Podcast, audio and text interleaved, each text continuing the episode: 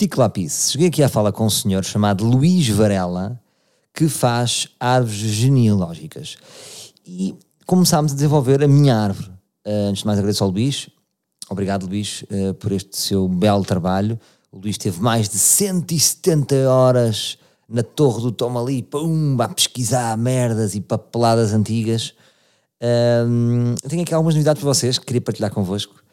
Uh, não sei se estão preparados, mas o meu trigésimo avô materno é do Afonso Henriques. Agora, isto criou impacto em vocês? Ou vocês pensam, oh, então, foi o primeiro? Dom Afonso Henriques não foi o nosso Adão? não foi sempre a pinar nascemos todos? Não sei. Agora, vocês, o vosso trigésimo avô materno é Dom Afonso Henriques? Se calhar não era. Se calhar quem é que era o vosso? Albano Couto. Chupem. Eu é só para vocês verem. Mas trigésimo avô materno está muito perto, não é? Portanto, o pai do avô, do pai do avô, do pai do avô, do avô, do pai, do pai, do pai, pai duplo, avô duplo, oh, é o Afonso Henriques. Uh, portanto, até, pá, acho que devia ter aqui uma gravura do, do Afonso Henriques e dizer assim: ah, o meu trigésimo avô. Digo muito rápido, quando as pessoas vierem cá em casa: é um trigésimo avô. Ah, é teu avô? Sim, é. É, quem é? Afonso Henriques. Ah, pois. Agora, o que é que eu tenho? Nada, não é? Tenho alguma quinta? A minha família tem alguma quinta? Zero tenha assim alguma boa. Não há, não é? é, é hum, os betos são os novos pobres, não é? Os novos ricos é as pessoas que têm. Hum, ou seja, são os novos a ter dinheiro, tipo, só, só, são ricos há uma, duas gerações. Uh, os betos agora são, são os novos pobres, não têm nenhum. O que é giro. Agora, lá está, eu não sei se isto. No fundo, eu acho que muita gente pode ter vindo de Dom Afonso Henriques, mas não sei. Mais, o meu 32 avô materno é o rei Henrique. Ah, portanto, isto é Henrique I, de Inglaterra. O que te torna familiar, isto são palavras de Luís, muito afastado, mas ainda assim familiar, da família real britânica. Chupem! És primo afastado da rainha Dona Isabel II. Então, Isabel, como é que é, Beli? Beli, estou, olha, Salvador. Excuse me? Ah, não, não me foda, fico no português. Olha, vou a Londres um, pá, curti passar aí um mês, não sei. Somos quatro cá em casa. Arranjas aí um, um, um quartinho dos fundos. Pode ser um quartinho de empregado, na boa, na boa. Está tudo? Pi, pi, pi, pi, pi. Agora, imaginem eu ir bater. Isto era giro, agora eu ir bater à porta do, do, do Palácio de Buckingham. Desculpe, quem é? É um primo. É um primo. É o primo Sassá. Olha, se, uh, estão aqui a dizer que está aqui o primo Sassá. De onde? From Portugal. Ah, muito bem. O, o teu quadragésimo avô materno é o imperador Carlos Magno. Chupa! E a cunca. Bem, estou-me a sentir super poderoso. Agora é assim, está bem, Carlos Magno, pronto. O, o meu quadragésimo avô materno, portanto, já é tudo lá da minha mãe, não é? Foi lá tu. Portanto, ou seja, Dom Afonso Henriques também está ligado ao Carlos Magno, portanto, era perto. Era o avô do avô do avô do avô, do avô. Ah, já está em Carlos Magno. Hum, Agora imaginem estar a fazer uh, uh, estas árvores a alemães ou a russos. Não é? Avô do avô. Ah, ah! Adolf Hitler! Quem é que é o, o 22 avô materno? É avô Hitler? Rússia. Oh, olha o avô Stalin! Pronto. Um, mais, o teu 20 avô materno é Dom Afonso IX. Também Dom Afonso IX não tem assim tantos. Dom Afonso IX, tipo, a partir de Dom Afonso VI deviam parar, não é? Dom Afonso IX já não é nada. Dom Afonso 34, epá. Por amor de Deus, mudei de nome. Chamei-lhe Piriquito. Piriquito. Preferia ser Piriquito primeiro a Dom Afonso IX. Foda-se. Que falta de originalidade, não é? Ninguém, até porque nunca, a partir do sexto nunca ninguém diz, pá, o melhor Afonso foi o oitavo. Não, é sempre os três primeiros é que são. Uh, porque estamos sempre a chamar Afonso pelo ser parecido com o outro e já não, já não tem aquele ADN. Champion. Uh, eu gostava muito do Dom Afonso II, isso é que eu gostava, porque era aquele era dos descobrimentos, que era o gajo que dizia: Bora lá, malta, organize-se em barquetas, siga, 3, 2, 1. E você, Dom João? Não, eu fico, vocês vão. Depois fico com os louros e estou aqui em grande. Vá, mas pronto, vá. O teu, o, o teu 28 avô materno é Dom Afonso IX de Leão, o que te torna descendente direto das famílias reais espanholas, o que te torna primo afastado do tal rei de Espanha. Chupem, Filipe, sou primo do Filipe VI. Portanto, tenho casa em Londres, no Palácio de Buckingham, tenho casa em Madrid, não sei onde é que é o palácio. Uh, malta, foda-se. Se calhar tem casa em Guimarães, não é? Hei de ser primo de alguém. Tens um importante, isto eu já sabia, tens um importante ramo de ascendentes de Goa, Índia. Sabe porquê? Porque o meu avô tinha ali um, um, o meu avô tinha uma pele meio indiana. Era aquele, não era, não é aquele indiano indiano, é aquele indiano uh, que lhe passaram aquela água, como é que se chama aquela, que foi polido com aquela água de hum, com acetona. Água de rosas, não é? Tipo, vou ali com acetona duas vezes e, e tem esse toque de indiano. Tem um filtrozito, Indian filter. Portanto, é muito importante Roma da Descendentes em Goa, Índia. Este ramo foi iniciado por Mara, Marada Pai, não, Marada Poi. Marada Poi era mais fixe. Marada Poi, um importante hindu que vivia naquela zona, que também é descendente deste Marada Poi. Ah, quem também. Agora é que vocês, pronto. Isto é a razão porque eu estou a dizer isto. Pronto, vão-se atirar ao ar. Vão tipo, onde vocês estão nas camas, ei, vão-se vão-se levantar, porque vai ser muito duro reagirem a isto. Quem também é descendente deste Marada Poi é o atual Primeiro-Ministro António Costa. De quem também és primo afastado. Caralho, foda-se. Pá, eu neste momento, pá, por isso é que. É pá, pronto, nem sei. Não sei, estou-me a sentir realmente um homem branco privilegiado, meu. Uh, também posso estar. Estou, António.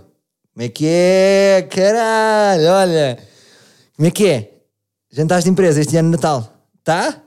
Mexe aí para mim? Boa. Ficou o PS todo? Siga. Já viram, para cá, se eu fosse de um partido, estava sempre a mamar, não é? Se eu fosse do PS. Como é que é, malta? Jantares de Foda-se, sou eu, caralho. Então. Fazia tudo o que era. Mas não, não sou. Sou independente. O teu ano passado mais antigo. O teu ano passado mais antigo, que foi possível identificar, é o 58 avô. Porra, isto é, o teu ano passado mais antigo que foi possível identificar é o 58 avô Dagoberto. Bom nome. Dagoberto é um bom nome. Dagoberto I, rei dos francos que nasceu, rei dos francos e não dos francos. Se bem que estava mais gente rei dos frangos, não é? Tipo, rei dos frangos, já, já morreram todos. Agora, se fosse um rei dos frangos, se fosse uma dinastia, foda-se, era casa em todo lado. Rei dos frangos que nasceu no ano 230 no território da atual Alemanha, que na altura não era Alemanha. Foi também possível identificar um ramo que vem dos tempos áureos de Roma, o teu 54 avô materno, que foi Flávios Richomeres, importante militar e cônsul de Roma nos tempos de imperadores Valente, Graciano e Teodósio. Não mexeu muito comigo. Isto aqui, portanto, não mexeu. Agora, para terminar, esta é para mim o que eu gosto mais, e agora explica porque é que o meu filho, mais novo, uh, foi levar aquela, um, aquela vacina da BCG e não chorou. O que criou aqui o pânico, quer dizer, não chorou na BCG, mas o que é que se passa? É um guerreiro? E eu andava com esta dúvida até receber esta árvore do Luís Varela, que diz assim: muito interessante também é o teu ramo viking. Sendo o teu 44 avô, o avô Gor Torransen, rei viking. Caralho, eu sabia, malta. Portanto, o que faz de nós neste momento, por isso é que foi importante esta pesquisa sobre, sobre mim, porque também mexe com vocês. Eu estou sempre a chamar isto a um exército, e claro que nós somos um exército viking. Portanto, a partir de agora, vocês são os meus vikings. Ok? Em vez de chamar livres, a partir de agora são vikings. Como é que é vikings? Grandes vikings, meu. Malta, tenho sangue viking. Meu filho não chorou na BCG, mas quem é que não chora? Pá? Portanto, olha, curti muito este processo, porque é sempre, quanto mais nós soubermos de nós, a todos os níveis, é sempre melhor para nos conhecermos melhor, não é? Para perceber. Hum, portanto, agora, mandar aqui um, aí um, uma divulgação aqui ao Luís Varela, que foi muito porreiro. www.minhafamilia.pt, portanto, que isto é o business do Luís. Isto é muito giro. Agora, o Luís ganha guito com isto. Portanto, vocês quiserem fazer, por exemplo, como presente de Natal, olha, oferecer uma boa árvore genealógica. É que de repente até, até podem, podem descobrir merdas. Porque é isso. Aqui, por exemplo, o lado do meu pai tem um truque, o que é giro. Todas as famílias têm truques, porque ele disse que queria falar comigo para perceber aqui umas coisas, e eu disse, depois quando tiver mais tempo falamos, porque às vezes há truques, não é? E às vezes, se as pessoas já souberem, podem ajudar o investigador a descobrir. E aí depois de... tenho que falar com o Luís, que é para investigarmos este lado que eu tenho aqui uma chave que, que desbloqueia as merdas. E agora, a minha pergunta é: será que há pessoas que descobrem tipo coisas estranhas? Tipo, ah, então meu avô, então meu avô é o Ricardo Salgado. Será que dá para descobrir? Não, porque as pessoas falsificam, não é? Há sempre aquelas pessoas que são filhas e não sabem quem são os pais, mas está tudo falso porque são segredos, não é? Porque a pessoa pega num bebê, vai registá-lo, não fez teste de. Mas se calhar também alguém fez. Sabe mais para trás, deve-se descobrir. Portanto, vá.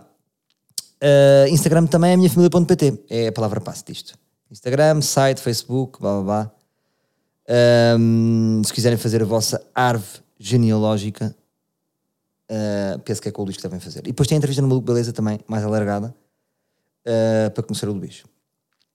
Pronto, adiante. Uma coisa uh, muito gira, que, muito gira, muito gira, uma coisa muito gira que se passou, que foi assim, numa das minhas incursões ao Porto, às tantas passei ali na rua do Almada no Porto, e passo à noite, é muito engraçado isto, que a experiência de passearem à noite é diferente de dia. Há muitas lojas que de dia são lojas fantasma, porque não têm as luzes, não há chamariz, não é? Há lojas que são mais fortes a nível de, de apelar o nosso impulso para entrar de noite do que de dia.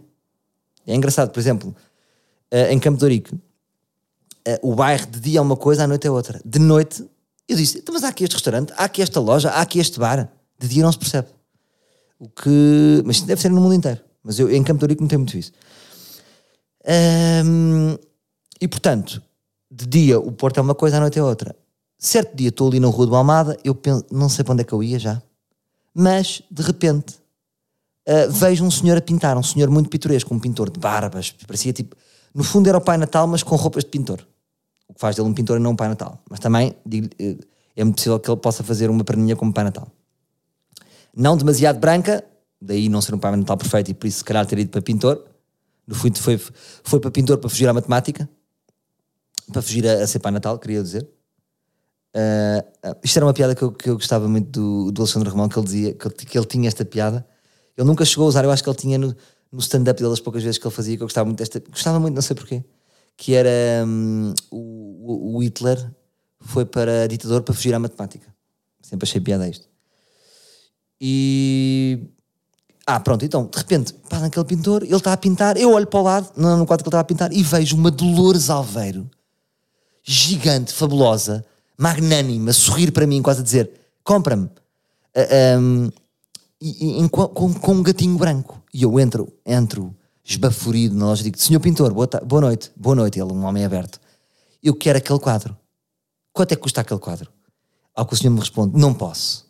É para ela. Portanto, uh, aquele quadro era para a própria Dolores. E eu disse: Mas você faz um para mim igual? Amigo, faça sim, senhor. Deu-me o cartão dele e eu arrumei naquele bolso. Sabem aquele bolso imaginário que é um bolso que nós pomos e que nunca mais vemos o cartão? Porque nós guardamos cartões. Onde é que se guarda cartões? Ninguém sabe. Não é? A taxa de cartões perdidos deve ser de 87%. Não é?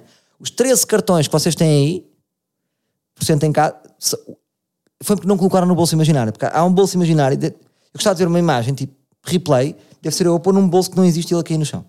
E perdi esse cartão. E disse: Este senhor é engraçado, não é? Uh, e, e, disse logo à minha mãe: Vamos ter aquele quadro lá em casa. ela, no do, do, escritório. Não, não, não, não, não. Vai ter na sala, com uma luz. Vai ser o, o quadro da casa. E depois perdi o contacto do senhor. Foda-se, nunca mais cheguei ao senhor.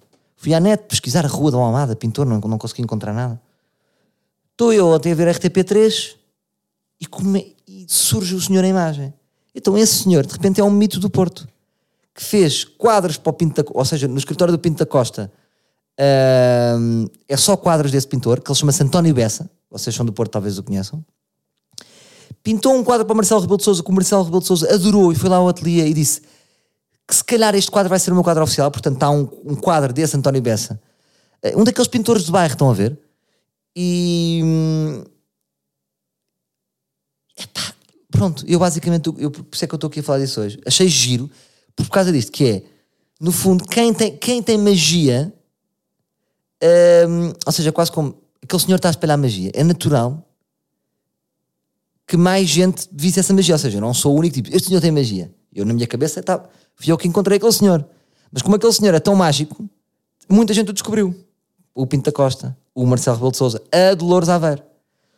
Uh, portanto, eu quero um quadro da Dolores Aveiro. Eu achei aquele quadro lindíssimo. Quero uma réplica daquele quadro, com ela com o gatinho branco, tem que ser. Uh, e preciso do contacto desse senhor do cartão. Se alguém do Porto tiver a mobilidade de ir à Rua do Almada, uh, eu acho que, não sei se é, qual é o número da porta, mas sei que é a subir.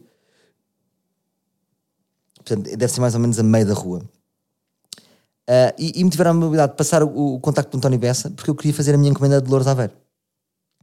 Mas perceberam aqui o meu conceito, ou seja, quem espalha magia vai, há sempre possibilidade de ser descoberto, não é? Porque uh, lá está, aquele senhor é uma onda magnética que está a passar magia. Um, portanto, estou ansioso por esse contacto que vocês vão me passar, que é para eu encomendar o, o, Agora, não sei de valores. Como é que é, António? Ele disse: ah pá, faz-me um desconto, são assim uns 12 mil. É pá. Deixa lá ver, não é? Deixa lá ver, que eu sou viking, não é?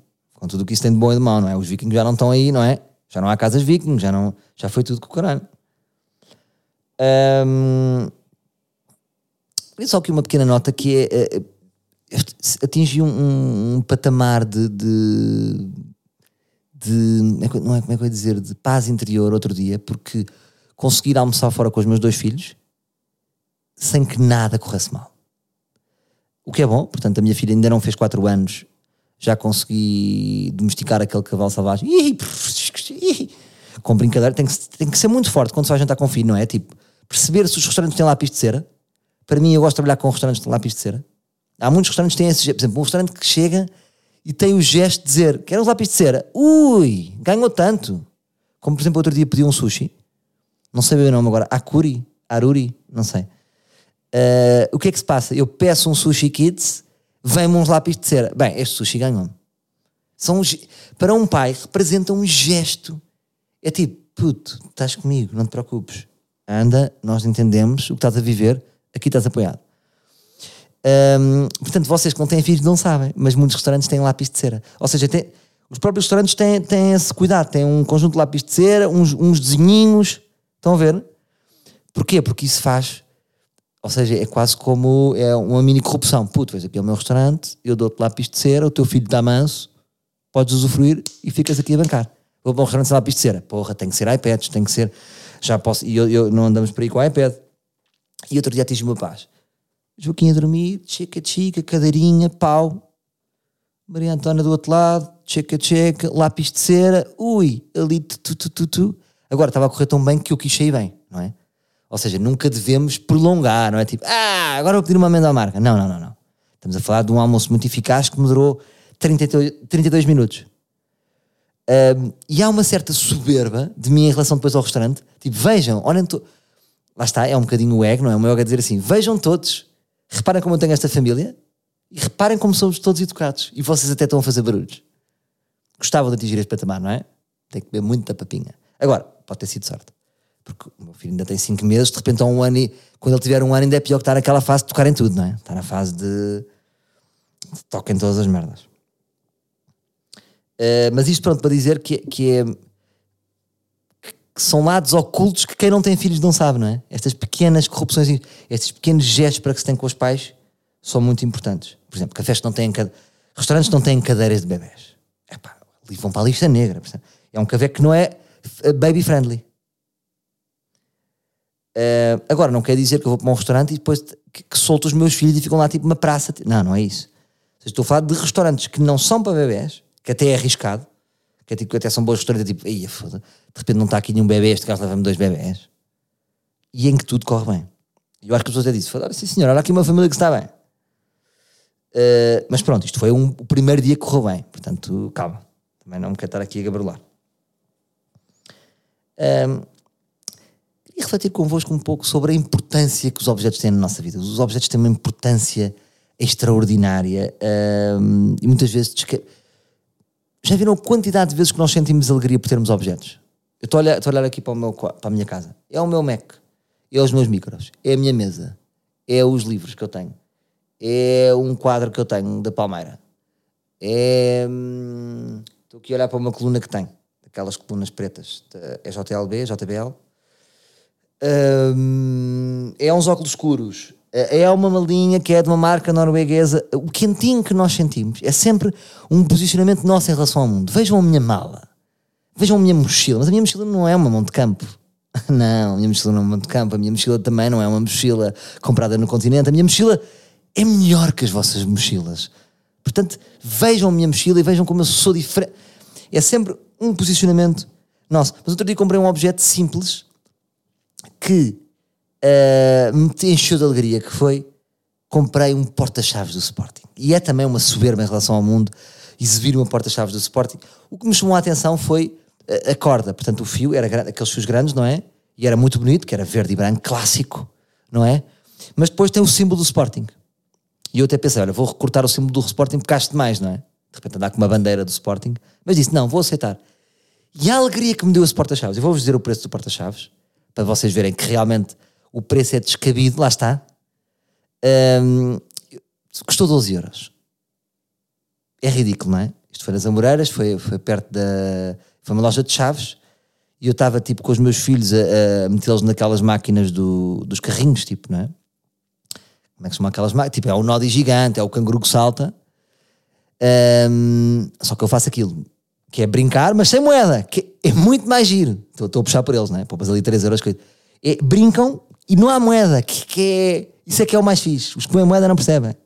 Às vezes lá libertam uma moeda, mas não pode ser. Esse hábito sempre que vamos ali é uma moeda. Calma. Tem que ser quando o rei faz anos. Quando o rei viking faz anos. Até vou ver quando é que este, este rei viking fazia anos e passa a festejar isto. Mas isto para dizer o quê? Para vos dizer o quê? Ah, e a alegria que me dá andar por aí com porta-chaves do Sporting. E de certa forma sentia assim, estou mais maduro. Porque imagina, aos 25 eu não andava com porta-chaves do Sporting, se calhar. Tinha medo, que, que tipo de imagem estou eu a passar. Agora estou cimentado, que bom é andar com o porta-chaves do Sporting, grande. Uh, eu, eu estendo as chaves, dificilmente vou perder, porque é o Sporting que vai fazer encontrar as chaves. Uh, é isso que tem piada. Agora, lá está. Acho que é, o valor é descabido, não é? 12 euros pelo porta-chaves. Mas uma vez mais, lá está é sempre um bocadinho o nosso ego. Olha, eia, vejam, vejam o meu para-chaves do Sporting. Vejam a pampanância. Por exemplo, eu, eu tenho uma t-shirt do David Bowie que me faz sentir melhor que os outros. Eu levo a minha t-shirt do David Bowie e passei-me. Por exemplo, fui para a Comic Con, tudo mascarado de Capitão América e de. Eu estou a dizer, vê-se mesmo que não percebo nada da Comic Con, né? Capitão América, se calhar. Mas de Spider-Man e de merdas do, do Naruto. É Naruto que se diz? Um, e eu, é tipo, meu, olhem minha t-shirt do David Bowie, que é tipo, é um bocado um contraciclo, tipo, este gajo, este gajo fora do sistema. E foi um bocado a minha mensagem, tipo, malta, sou David Bowie, percebe? E estou a exibir uma t-shirt de um dos maiores artistas de sempre. Quase como que diz, eu também sou um bocadinho, eu também sou um bocadinho David Bowie, que eu penso as merdas diferentes. Então preciso de um objeto para sentir esse cantinho. Uh, e a minha pergunta é: estamos a trabalhar à mão? Percebem o que eu digo? Claro que é bom ter coisas, lá, lá, lá, lá, a gente já sabe isso tudo, já sabe isso tudo. E, nós, e o marketing faz isso na nossa cabeça, não é? O perfume sexy faz-me sentir sexy, o carro de homem de sucesso faz-me sentir homem de sucesso, a bike cosmopolita faz-me sentir. Mas o que é que é inteligente da nossa parte? É conseguir sentir isso sem a ajuda de objetos, porque senão estamos presos. Somos um hamster. Somos um hamster. Já vos vou dizer porque, é porque é que estou a dizer que somos hamsters. Uh, mas estamos sempre a consumir para projetar uma imagem nossa, não é? Nós somos muito reféns da imagem que queremos projetar. A pergunta que vocês têm que fazer é: vocês são mais uma projeção daquilo que o vosso ego é ou do que são vocês realmente? Eu acho que tenho a resposta para vos dar, que é nós somos a projeção do nosso ego. E o nosso ego não somos nós. Uh, mas desculpa lá estar a ser muito profundo. Um, não vos a amassar já. Uh, mas queria, olha, por acaso agora queria saltar para um tema fixe, que é, vou aqui abrir uma coisa, que é, vocês estão a par do conceito de pegada ecológica? Porque isto é aquelas coisas que nós estamos sempre a ouvir, mas depois ninguém sabe o que é pegada ecológica. Então o que é que é mais ou menos a pegada ecológica? Tentar aqui passar-vos isto. É, no fundo, nós, uh, imagina, eu fiz aqui um teste e a minha pegada ecológica é, é 2,9 planetas. Ou seja, se toda a gente fosse como eu, se toda a gente consumisse o que eu consumo, precisávamos, para termos um mundo sustentado, de 2,9 planetas. Ou seja, é péssimo. Quer dizer que não chega ao nosso planeta, que eu estou a ou seja, eu estou a dar cabo do planeta. Percebem o que eu digo? Porque consumo merdas demais. Por exemplo, estava a fazer isto outro dia com o Mazarra, que é o que é o ambientalista. Mas onde é que ele se fode? Isso é que é giro. eu sou ambientalista. No avião. Anda muito de avião. Portanto, um gajo, nós estamos a andar muito de avião, estamos a foder a pegada ecológica. E depois, quanto maior a pegada ecológica, pior, não é? Portanto, há gajos que podem ser 4,9. Eu sei, não quero estar. Um, que, por exemplo, Almada e Bragança, o que é muito estranho. A Almada, consigo perceber, tem uma pegada ecológica alta e Bragança também. Não sei porque, estava a falar com um amigo, talvez seja por causa da indústria, não é? Basta ter uma indústria têxtil e pode ser que saiam aqueles fumos que façam mal ao ambiente. Agora deixem-me só aqui pesquisar. Vocês têm que ir a, a, aqui este site, deixem-me só abrir aqui. Uh, eu tive orgulho em mim com esta pesquisa porque foi, fui parar este tema sem redes. Portanto, não pensem que alguém me mandou isto. Foi, estava a ver uma coisa, uma coisa que me deu outra e de repente estou nisto. O que é giro. Não, isto não vem de nenhum sítio. Então vão, vão hum, ou seja, pegada ecológica vem de um termo em inglês que é footprint. Portanto, vão ao footprintcalculator.org e ele faz-vos aqui imensas perguntas. Por exemplo, how far do you travel on public transportation each week? Ok? E vocês põem, pau, how many hours do you fly each year? E, e pronto, dá-vos aqui estas cenas todas, estão a ver? Vocês têm que responder. Eu, por exemplo, na primeira vez pus, pus ah, andei apenas 10 horas de avião. E depois esqueci-me, ah, para voltar. Portanto, eu no mínimo, este ano, já andei umas boas 24 horas de avião, o que faz duas por mês. Só para abrir caminho, só naquela minha viagem a Miami. Portanto, já estou a foder o ambiente. Uh, depois tem a ver com, com bens de consumo, o que é que nós consumimos, como é que é a nível de água, se a água está sempre a correr cá em casa, tipo, uh, bar aberto de água. Uh, mas é muito giro. Este, este, este realmente um, a guerra ambiental é, é, o, é o grande tema. É o grande tema, é, é a nossa grande missão, se vocês forem ver. É de facto a nossa grande missão. Porque outro dia estava a ver o António Guterres a falar. Olha o António Guterres, de repente, oi, foi para aqui, foi para ali, de repente parece o bom do mundo, não é? Parece o Morgan Freeman, é aquele presidente que salva o mundo. De repente é um dos heróis, o António Guterres. Não sei se estão a par disto. Uh, que realmente há, uma, há um conflito de interesses grande entre a Terra e os humanos. Já viram? Há tipo guerra. Isto é uma guerra ambiental, não é? Nós estamos a destruir a, Terra. Uh, portanto, é possível, nós é que estamos-nos a cagar, não é? Nós, percebem o que eu estou a dizer, não é? Do modo geral, porque não vai, o mundo não vai acabar. Imaginem, nós vamos. Em, imaginem que eu agora vivo 100 anos, portanto, vivo mais uns bons 70 anos. Portanto, estamos em 2020. Uh, 2090. Não é, o mundo não vai acabar em 2090. Se nós estivermos sempre a foder o mundo, o mundo não acaba em 2090. Mas se nós estivermos sempre a foder o mundo, o mundo há de acabar. Uh, não sei quando. E, e isso faz-me pensar, eu acho que que as pessoas estão, estão a mudar. Em 2019, de facto, assiste-se aqui uma grande revolução. Para mim, as duas grandes revoluções do século de, de 2019, digo 2019 porque estamos neste ano, pronto, mas de agora, para mim, é uma é a revolução espiritual. As pessoas, por causa dessas cortes todas da ansiedade e das depressões, as pessoas estão a pensar: foda-se, esta maneira de viver não resulta. Caralho, foda-se, capitalismo é merda, bora tentar outra. Uh, e há muitas pessoas em marcha a fazer uma revolução, uma revolução espiritual. Eu estou bem interessado por esses temas.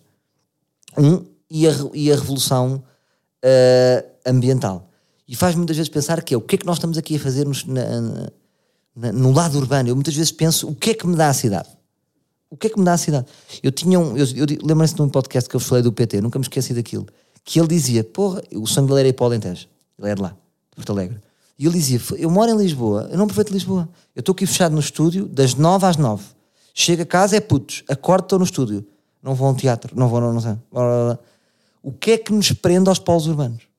Percebem o que eu digo? O que é que nos prende às cidades? E aos empregos, correto? É a oferta cultural. Mas vejam, também devia haver a pegada cultural, não é? Que é realmente, não é pegada cultural, mas devia, devia haver aqui um índice qualquer para calcular se tu estás numa cidade, qual é a tua taxa de aproveitamento da cidade? Por exemplo, eu tenho uma amiga que aproveita muito a cidade. Ei, onde é que estás? Está na Gulbenkian, está em Alfama, está no cinema, está... Epá, tem uma taxa de, de pegada cultural muito forte. E depois há pessoas que moram em Lisboa. O que é que tu, tu vais ao cinema? Não. Vais ao teatro? Não. Vais a concertos? Não. O que é que estás a fazer em Lisboa? Fazes à noite? Não. O que é que tu. Porque trabalho aqui e não vejo nada, vejo só o meu quadrado. Rende então. E eu tento muitas vezes meter isto na minha bike, mas a minha bike é muito defensiva. Tipo, eu estou-lhe sempre a dar aqui ideias de fuga porque, um, por exemplo, eu, eu falei-vos aqui daquele conceito de que eu não, já não rejo a minha vida perante uma possibilidade de suicídio. Não, para mim, ou seja, eu gosto de viver, mas penso muitas vezes, uh, tenho o quentinho da solução à fuga urbana. Ou seja, êxodo rural para mim é uma solução que eu sempre. Uh, primeiro, eu já vivi. Eu, quando tinha 16 anos, a, a minha mãe, como qualquer escritor, tem sempre aquela fase rural. Então eu, eu saí de Lisboa quando estava mais ou menos no ano ano e fui morar para o campo, fui morar para Rio Maior. E eu, isso para mim, eu, eu gostei disso. Eu não, por um lado, atrasou-me um bocado o, o minha, as minhas ligações de amizade, porque quando eu cheguei depois para, para estudar no Liceu do Eiras, eu era um bocado campónio, mesmo as minhas próprias roupas. Eu tipo tinha camisas de flanela uh, brancas e verdes, estão a ver, tipo, daquele gajo mesmo. Eu tinha roupas demasiado quentes. Todas as minhas roupas eram quentes. Usava maionas, porque era para resistir ao frio. Uh, mas eu, eu gostei daquilo. Eu gostei dos amigos que fiz lá. Por exemplo, os amigos que eu fiz lá são ainda meus amigos e falamos às vezes. São, há qualquer coisa de puro e de especial, eu não sei explicar. Eu gostei muito daqueles tempos que, que vivi lá. Se bem que eu na altura era um bocado revoltado por estar lá. Portanto, era estranho. Tanto que eu depois quis, cavei uma vinda para a casa do meu pai e depois fui morar com o meu pai. E a minha mãe ficou lá porque eu precisava desse lado urbano, não é? Na altura comecei a ouvir, quando, começa a ouvir, quando começas a ouvir hip hop, não queres morar em Rio Maior, queres morar em Oeiras, que é onde está o hip hop, que é onde está a Microlândia, essas bandas todas aí da street. Quando eu comecei a ouvir hip hop, foi o veneno entrou dentro de mim e tive que ir para o polo urbano. Mas isto para dizer o quê? Eu vejo, vejo sempre essa solução êxodo rural. Interessa, por exemplo, eu estou aqui, a minha casa, tenho aqui o meu estúdio, minha mesa. Isto pode ser em qualquer lado. Eu posso estar em Sinfãs, eu posso estar em Óbidos. Portanto, o ar livre poderia sempre continuar, por exemplo. Em termos de qualidade de vida de, de pegada ecológica, gostava de ir para um sítio que tivesse uma pegada ecológica superior. Uh, inferior, ou seja, uma pegada ecológica menos. Adorava estar num sítio que tem 0,0. Ei! Porque isso faz-me sentir hum, que estou num sítio evoluído. Não é? Não será mais evoluído um sítio que tem uma pegada ecológica uh, mais baixa? Não é? Serão, serão as cidades, afinal, assim, sítios estão evoluídos? Percebem o que eu digo? É esta a reflexão. Não, Lisboa é que é, Nova Iorque é que é. Será? Hum, depende, não é? Depende, ou seja, se realmente vocês usufruírem muito da cultura de uma cidade, eu acho que vale, vale a pena. Se não usufruem nada, para que é que então estão nesse environment uh, de dióxido de carbono? Estava a ver um, uma reportagem dos 60 Minutos, aquele, o, um dos repórteres, não foi o original, porque, porque não, não foi esse, mas é um dos repórteres mais conhecidos do. um dos correspondentes mais conhecidos do 60 Minutos, que é o Steve Croft, ele agora retirou-se.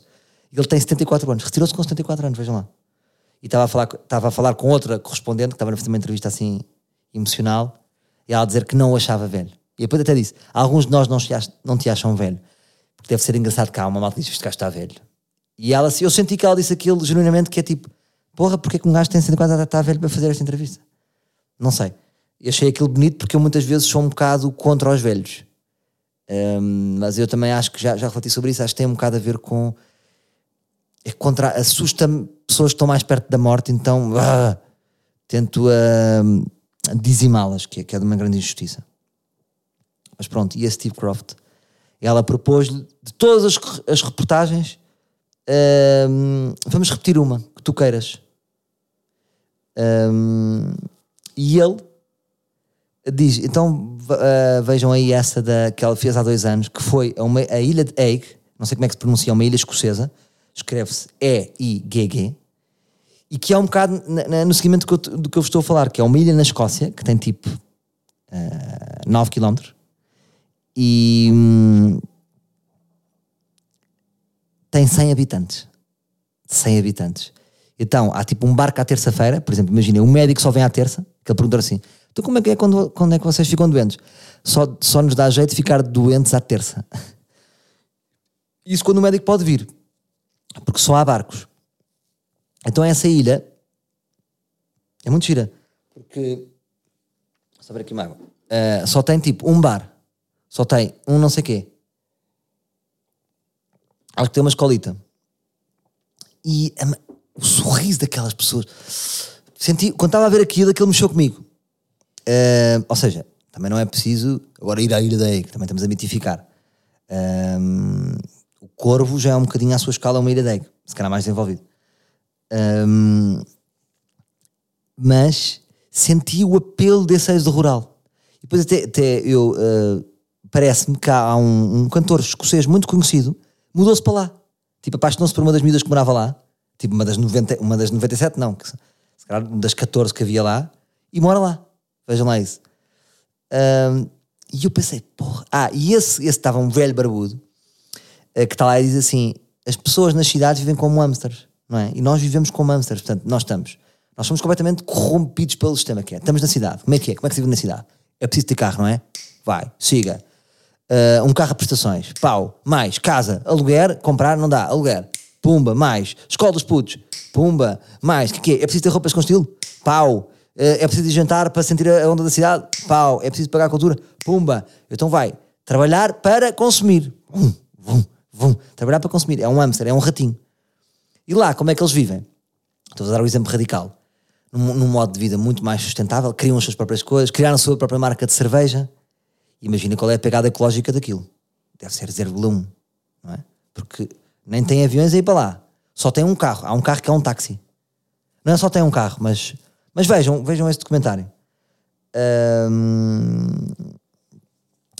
não sei. Agora é assim, como é que eu convenço a minha bike? Não convenço.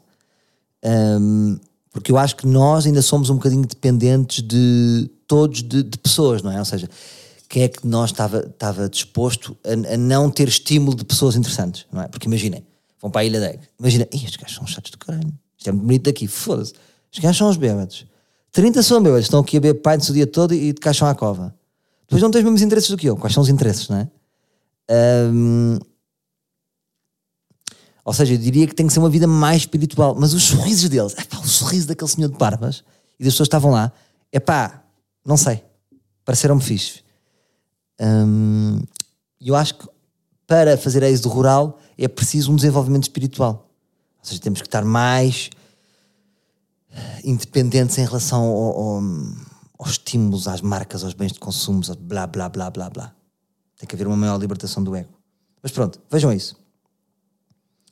Uh, depois tinha só aqui duas notas para terminarmos, que é pessoas logísticas da nossa vida que nós achamos que são logísticas e depois têm uma grande importância. Por exemplo, Uh, um empregado de pastelaria que nós vemos todos os dias, por exemplo, houve um empregado da pastelaria que eu costumo ir, hoje não estava, e pensei, ah, é que ele não está, que ele está certo. Imagina que ele morre. Se ele morrer, eu vou ao funeral e penso, pá, até fazia sentido. Porque já fui a funerais de pessoas que estão mais afastadas e este senhor está todos os dias com ele. Então, mas o quê? Só porque ele é empregado de pastelaria não vou? Porque não temos a relação de amizade? Hum, o que é que é uma relação de amizade? Porque o senhor todos os dias é simpático para mim, aquele senhor. Salvador, quero hoje temos o recorde. Pau. Quer a bola? A bola hoje é só verde. Porque ele sabe que eu não gosto de ter a bola. Um, então quando a bola está verde, ele sabe. E hoje até estava quando dizer, olha, hoje vou-lhe mostrar meu porta-chaves do Sporting. Ele não estava. Um, e percebem? Ou seja, há pessoas que nós achamos que são apenas logísticas, mas que ganham uma dimensão diária na nossa vida e que entram para um patamar que nós temos algum pudor em chamar amizade, pá, mas não vos sei explicar. Pelo, são pessoas que, que, que criam ondas positivas na nossa vida diariamente. E isso não é um amigo? Não, não é porque eu não, não sei a vida dele, não sei se, se ele é casado, se não é. Há ali um patamar determinado não debruçamos, mas sei que é uma, é, uma, é uma energia eólica, não é? Há várias energias eólicas, tipo, que são positivas na nossa vida. Eu identifico, por exemplo, um. Olha, a minha empregada que trabalha cá em casa uh, é essa energia eólica positiva um, esse senhor do café, uma senhora que eu já vos falei aqui que trabalha numa. Por acaso acho que nunca falei, que é uma senhora especial de Campo uh, porque tem uma papelaria há anos e depois, depois por causa destas coisas imobiliárias, querem expulsá-la de lá. Uh, e ela já apareceu nas notícias a falar, não sei o que, querem expulsá-la, querem aumentar a renda, aquelas merdas, não é? E há uma senhora especial porque faz bairro, não é? Porque que, se vocês virem de um modo mais frio, tipo assim, não, que, então, perder das pessoas, aumentar a renda, é tudo que o cara mas depois perdemos identidade. Se toda a gente sair do vosso bairro, o, senhor da mercearia, está bem, pronto, o outro tem direito a aumentar a renda, sai. Sai a senhora da papelaria, sai o café, sai tudo. Não há identidade, não é? Podem vir para aqui uns franceses e comprar. Então compram o bairro e saímos nós. Portanto, é importante essa, essas preservações, dessas. Dessas. dessas. Vocês o que eu estou a dizer. Agora, terminar aqui com uma notícia fixe. No Irão, vai ser permitida a entrada de mulheres finalmente em estádio de futebol. Portanto, gostavas de dizer isto? Em 2019, as mulheres não podiam ir para estádio de futebol. É só isto que se passou. Até aconteceu uma miúda que foi e depois o que lhe aconteceu? Uma coisa ligeira, que, que mataram-na. Pronto, giridão. Agora acho que por causa disso houve um buzz aí, já levantaram ondas, estão a dizer os gajos do Irão, aqueles machistas, caralho. Caralho, estão a levantar ondas, a gente tem que criar aqui uma regra, mas tem que ser. E então, o primeiro jogo em que, eh, em que vai ser permitida a entrada de mulheres é o Irão-Camboja. Gostava de ver, ora, por exemplo, isto dá um documentário. Alguém tem que fazer um documentário deste dia. Ou um documentário que pode vir mais tarde e que pode originar neste dia. Este, este dia tem que ser histórico. Um, não, que, que, não é? Mas a pergunta é: como é que eles viviam anos no futebol só de picha? Qual é a graça? Eu odeio sítios de só de picha. Odeio. Odeio. Por isso é que eu, por exemplo, odeio balneários públicos. Quando jogava póquer, quando fiz parte de uma equipa de póquer, uma coisa que eu não gostava no póquer era que era só picha. Imagina, agora deve estar diferente, eu joguei para aí há 10 anos. Em cada mesa, em todas as mesas não havia uma mulher nos torneios, só para vocês verem. Lembro-me de conhecer duas ou três. E não, para mim, nunca gostei de ambiente só de picha, só por isso. Tipo, não curto. Por exemplo, uma coisa no golfe que eu não gosto é isso: há poucas mulheres. Porquê? E depois, quando aparece uma mulher, parece uma aparição de Fátima, tipo, ah! qualquer mulher que aparece num campo de golfe é logo mais gira. Uh, é logo mais gira. Um, mas pronto. Uh, adorava ver um documentário sobre este dia. Irá um Camboja dia 10 de outubro, como é que vai correr este dia? Agora será que é tipo, é legal, mas anda um gajo a ameaçar as mulheres? Claro que anda, não é? Tipo, mas já é legal. Mas se fores, nunca mais entras nesta casa. Ou não sei se voltas para nenhuma casa. Eu acho que há isto, não é? Acho que não é tipo, é livre, está a valer. Uh, agora, claro que no Irão deve haver milhares de pessoas que, que são a favor desta lei, não é? Eu acredito que se calhar, por apesar de haver lei, se calhar já havia uma grande fatia a achar ridículo, não é? Olha, acho que tive agora, tive agora um amigo, Lima, do São Menino País, esteve lá no Irão e curtiu é. Diz que a imagem que nós temos do. Porque eu já me tinha contado quem esteve no Irão, que é quem está no Irão, ou seja, nós temos o imaginário do Irão dos filmes americanos, não é? Que eles, dão, que eles são sempre os maus, é, os russos também são os maus. Por acaso na Rússia eu senti um bocado que eles são os maus, mas no Irão acho que não tem nada a ver, que são, é um povo super amável e portanto já não fazia sentido esta lei. Portanto, estamos feitos, estamos falados. Até amor e drama, meus vikings.